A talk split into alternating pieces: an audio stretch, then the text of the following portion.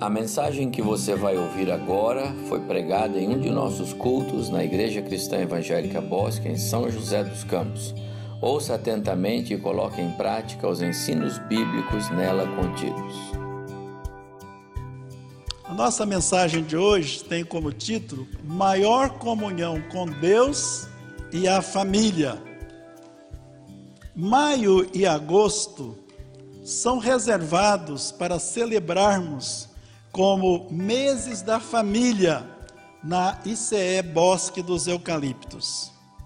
Assim, nossos cultos focam temas de interesse para apoio e edificação das famílias. Este ano, por causa da pandemia, todos nós temos passado mais tempo em casa e na convivência dos familiares. Portanto, a justificativa da falta de tempo que predominava para quase todos nós acabou. Pois inesperadamente tudo foi transferido para ser feito em casa, até o trabalho, visto que a maioria adotou o home office, executar suas atividades de dentro de casa. Estudo, igualmente, está sendo feito de casa, com aulas e provas online. Serviço religioso, como estamos fazendo aqui, os cultos, reuniões de oração e EBD, todas essas ações estão sendo feitas online. Então, eu preguei aqui uns ano passado, acho que retrasado, eu falando assim, que será que nós damos o tempo suficiente para a nossa família? Eu me lembro que a conclusão é que nem tanto. Mas agora, agora há um choque, há uma mudança, né? Então nós damos graças a Deus, pois as igrejas, missões e editoras reagiram rapidamente e desenvolveram materiais de ensino bíblico online, muito, muitos deles grátis, sem nenhum custo, para uso nas igrejas, lares e escolas, incluindo a editora cristã evangélica, cuja missão é produzir materiais de ensino bíblico impresso ou digital Sabemos que a palavra de Deus é essencial para fortalecer as famílias e mantê-las no caminho do Senhor. Seu ensino edifica a nossa vida e desenvolve o nosso caráter. Os princípios e valores bíblicos são fundamentais para gerar o temor a Deus e balizar, e balizar nossas ações e atos. Devemos lembrar que Deus tem a propriedade de transformar o mal em bem, tragédias em bênçãos. Então, nem tudo que sinaliza como sendo mal termina mal. Deus pode intervir e mudar tudo, pois nada é impossível para Deus. Deus é todo-poderoso e faz infinitamente mais do que tudo quanto podemos pedir e pensar. É bom relembrarmos alguns dos significados dos nomes de Deus. Elohim, todo-poderoso, majestoso, excelente, grande a indignidade, não há outra igual. Jeová, eu sou quem sou. Eu sou serve para o presente, passado e futuro, ao mesmo tempo. Indica a sua natureza, a natureza eterna e imutável de Deus. E por isso, ele nunca quebrou qualquer promessa. Adonai, meu Senhor, incomparável em poder, superior a tudo e a todos.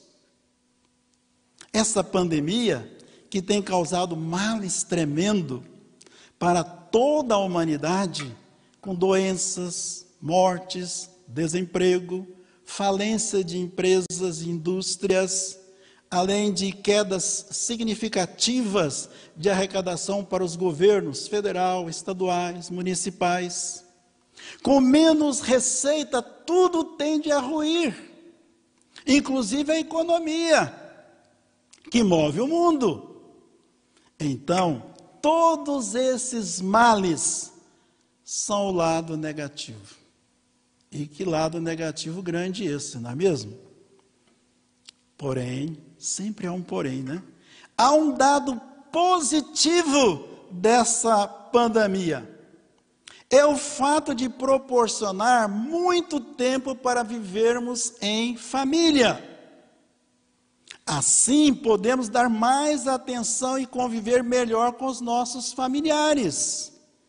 Podemos desfrutar de maior comunhão entre os membros da família que vivem juntos. Porque você está toda hora vendo, você come junto, você conversa, você estuda, você presta culto, tudo é juntos ali, né? Você não, não se desgruda. Então, esse é um fator extremamente positivo. Há um outro muito maior, que eu faço questão de referir aqui: a restauração do culto doméstico.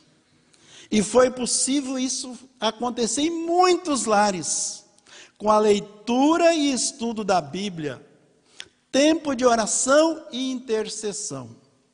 Sem dúvida, essa prática tem papel importante para alimentar a nossa comunhão com Deus e uns com os outros, tornando-se uma âncora para vencermos as ansiedades e incertezas pelas quais passamos.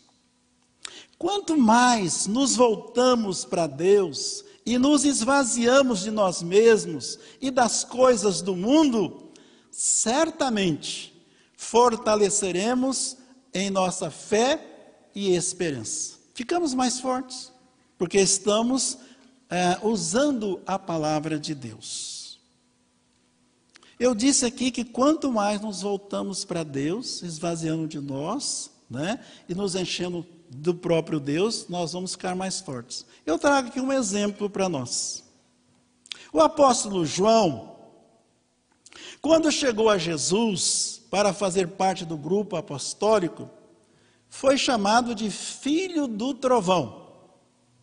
E esse apelido se devia ao seu caráter belicoso. Porém, mais tarde, por sua convivência com Cristo por mais de três anos, tendo participado de momentos mais decisivos do ministério terreno de Jesus, ele ganhou um outro apelido. Ele foi denominado o apóstolo do amor. Essa sua radical mudança se deve ao efeito em sua vida pelos mais de três anos em que viveu as maiores pressões do ministério terreno de Jesus. E viu o Mestre agir de modo inabalável em sua fé e na sua esperança. Jesus soube viver e passar todas aquelas pressões sem perder a fé no seu Pai e sem perder a esperança no amanhã. Jesus tinha absoluta certeza de que ele cumpriria de modo cabal tudo o que estava reservado para a sua vinda na terra.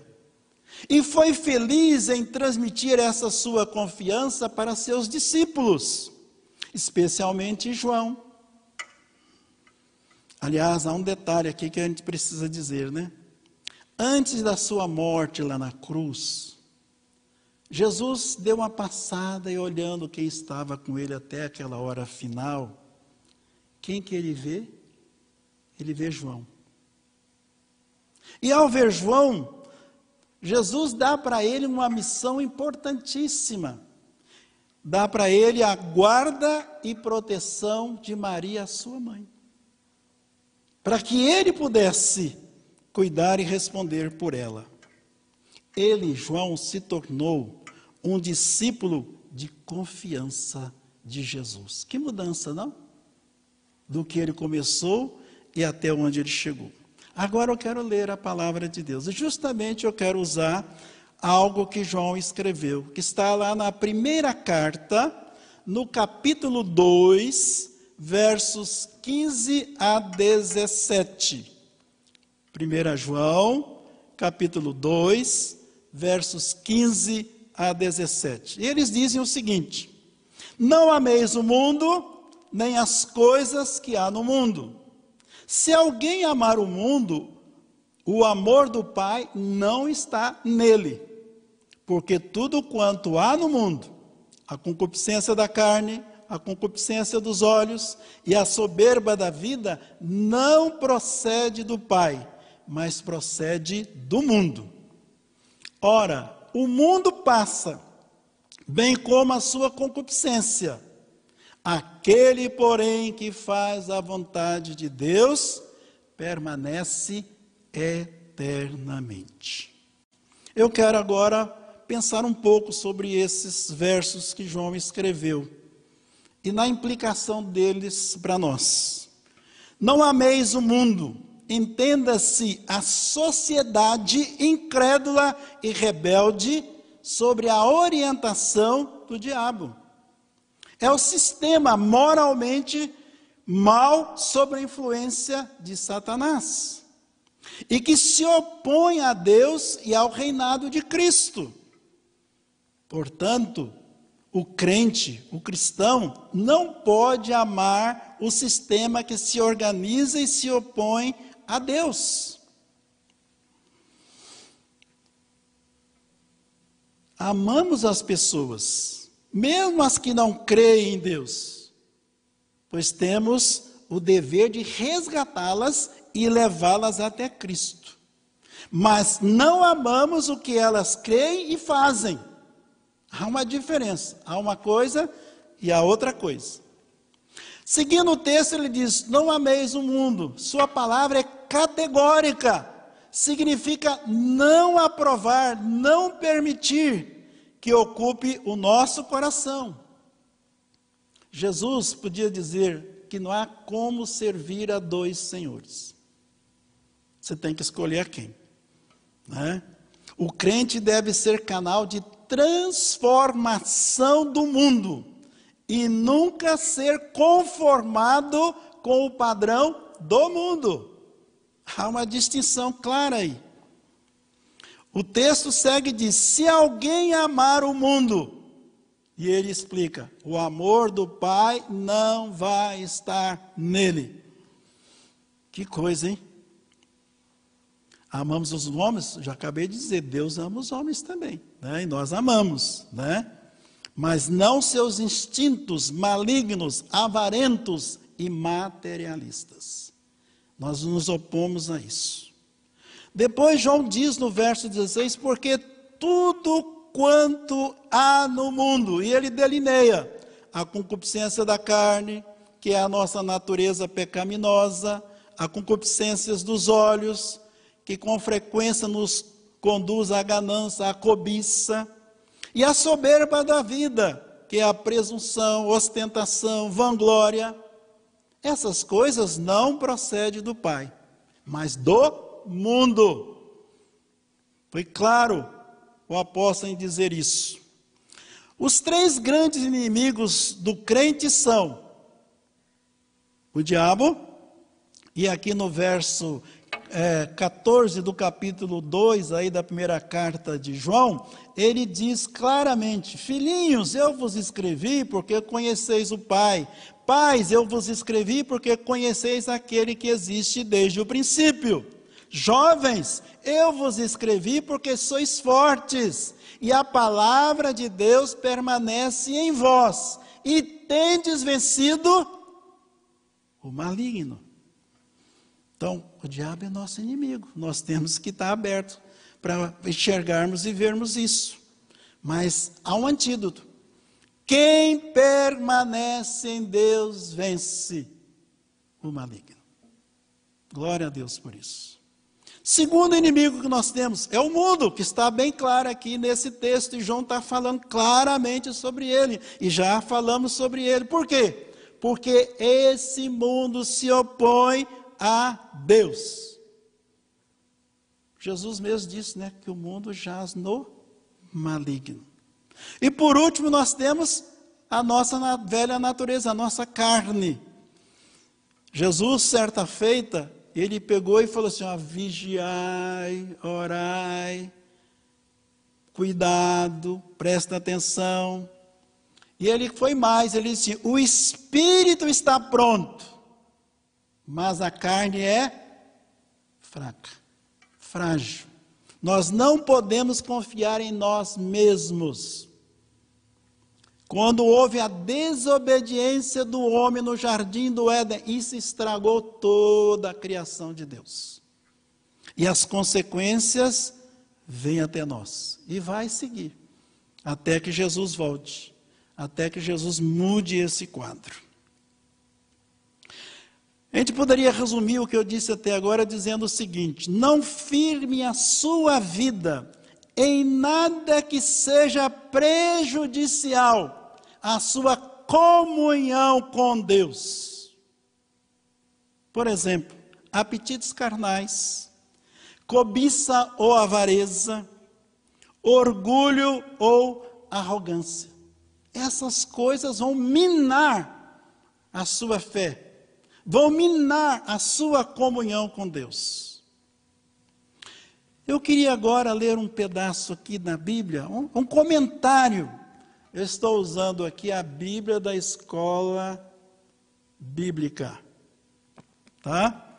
E aqui tem um quadro interessantíssimo sobre esse texto que nós estamos lendo aqui, e ele traz um comentário.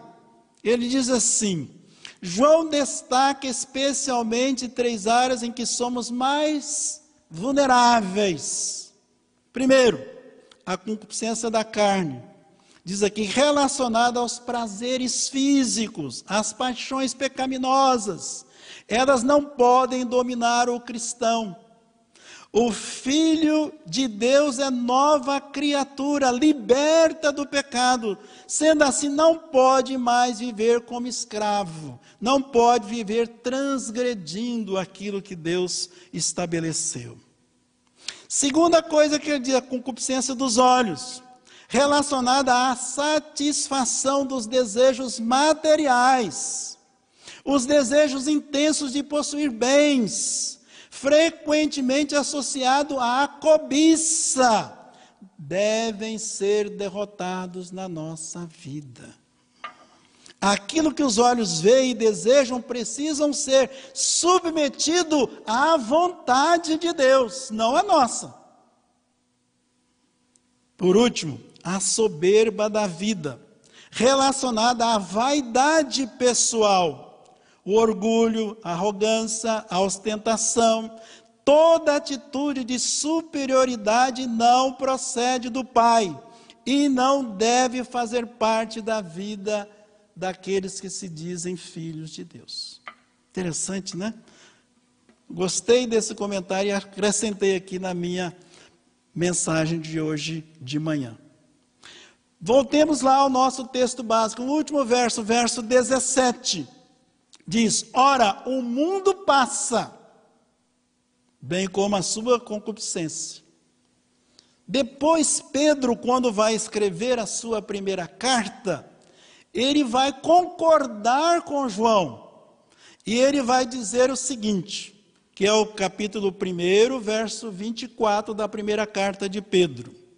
Ele diz: ah, Pois toda a carne é como a erva, e toda a sua glória como a flor da erva. Seca-se a erva e cai a sua flor. Daqui a pouco ela desaparece. Então não vai sustentar a sua vida em coisas que são passageiras, não é mesmo? Ah, então, o que é próprio fazermos?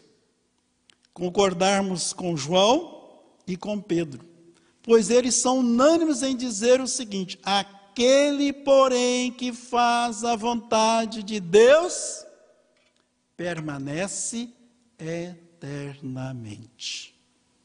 Fazer a vontade de Deus é o oposto de amar o mundo e as coisas que o mundo nos oferece. Então, aqueles que conseguem abrir mão dessas coisas e permanece fazendo a vontade de Deus, esse sim vai viver eternamente sob o domínio de Deus. Concluindo esta palavra, seria interessante nós pensarmos no nosso credo, no nosso crer, no nosso ser e na nossa conduta. Isso precisa ter coerência, né? O crer, o ser e o fazer tem que viver em harmonia. Nós não podemos dizer que cremos em Deus, somos filhos de Deus, mas não revelamos isso no nosso viver, no nosso dia a dia. Então, essa palavra de João vem a calhar para nós nesse tempo que estamos vivendo. Nós não podemos perder o rumo. Nós não fica, podemos ficar aqui a esmo, perdidos. Isso não é próprio do cristão. Nossos olhos não estão aqui, ainda que possamos, né, e devemos conhecer e ver e perceber tudo que está à nossa volta. Mas não ficarmos assoberbados, perplexos, perdidos por causa de uma pandemia. Isso não é próprio do cristão. Ainda mais que Deus está dando a oportunidade de nós todos os dias estarmos juntos e consultarmos a palavra, enriquecermos a nossa vida com a palavra de Deus e abençoar uns aos outros, ministrando uns aos outros dentro de casa. Aquilo que eu falei há três anos atrás não vale mais, tá? Ah, eu não tenho tempo. Ah, eu estou correndo. Ah, não, não, não, não. Você não está correndo, você está dentro de casa. Conclusão da nossa palavra hoje de manhã. Lembra do episódio da visita de Jesus à, à casa de Lázaro, quando ele estava com Marta e Maria? Lembram-se da atitude de Maria? Diz o texto que ela ficava quedava lá aos pés de Jesus e estava só ouvindo o que ele dizia. Sabe, Maria compreendeu a riqueza dos momentos passados junto com Jesus em sua casa para ouvir os sábios ensinos de Jesus, ela teve um discipulado presencial. Hoje, somos impactados em ler e meditar nos ensinos de Jesus, descritos na Bíblia. Que privilégio. Ela naquela época, derramava a sua alma em ato de amor ao seu Senhor, a Jesus. Apenas o amor total a Deus pode nos dar poder para amar corretamente ao Senhor, a nós mesmos e ao próximo. Sem que nós sejamos impregnados com a mensagem de Jesus, nós não vamos vencer isso. O prazer na palavra, no recôndito do lar, há de nos capacitar a vivermos na plena comunhão com Deus. Também nos conduzirá a um processo de aprendizado útil para instruir a nossa vida e a nossa família. A Bíblia ainda nos edificará, de modo a resistirmos a toda investida do mundo, da carne e do inimigo. É apropriado agora ler uma palavra que Jesus pronunciou quando estava entre os seus aqui na terra. Está lá em Lucas capítulo 6, versos 47 e 48 que eu vou ler. Todo aquele que vem a mim e ouve as minhas palavras e as pratica, eu vos mostrarei a quem é semelhante é semelhante a um homem que, edificando uma casa, cavou, abriu profunda vala e lançou o alicerce sobre a rocha. E vindo a enchente, arrojou-se o rio contra aquela casa. e não pôde abalar, por ter sido construída sobre a rocha. A palavra de Deus é essa rocha, que vai nos sustentar e nos fortalecer enquanto estamos aqui nesse mundo. Esse relacionamento profundo interativo com a palavra de Deus, junto com a nossa família, vai redundar em estreita amizade com Deus e nos proporcionará momentos preciosos de comunhão no interior da nossa casa. Eu sei que todos nós estamos ávidos pelos cultos presenciais. Ah, como estamos, né? Eu imagino que você aí de casa também está. Mas, por favor, aproveite o tempo que você tem em sua casa. Qualquer dia, qualquer hora, qualquer momento, você e sua família, para estarem lendo, estudando, aplicando a palavra de Deus ao seu viver. Seguindo esses passos, teremos total condição de servir a Deus, pois faremos com autoridade e a riqueza do poder do Espírito Santo. Quanto mais eu leio a palavra, eu vou me esvaziando de mim mesmo e vou me enchendo daquilo que vem do próprio Deus. O nosso ministério será frutífero para a glória de Deus. Por último, ainda devemos nos lembrar que para suprir a ausência física de Jesus, contamos com a presença e ação do Espírito Santo, que nos consola, ilumina e guia em toda a verdade. Assim, o Espírito Santo pode sim hoje nos auxiliar a seguirmos o exemplo de Josué está lá em, no seu livro, Josué, capítulo 24, verso 15, que eu creio que todos vocês que já têm costume de vir à igreja vão se lembrar da sua frase. Eu vou falar a primeira vez e depois eu creio que vocês vão se lembrar também. Eu e a minha casa serviremos ao Senhor. Aí onde você está com a sua família, repita isso aí. Eu e a minha casa serviremos ao Senhor. Se você não sabe o impacto dessas palavras para o povo de Israel, liderado por Josué no fim da sua, do seu ministério. Se você ler lá o capítulo 24 de Josué, depois do verso 15, você vai ler até o final. Você vê que importância que teve e que transformação que aconteceu naquela nação. Fruto de uma decisão de alguém que conhecia a palavra e que aplicou a palavra para a sua vida e para a sua família e para o seu povo.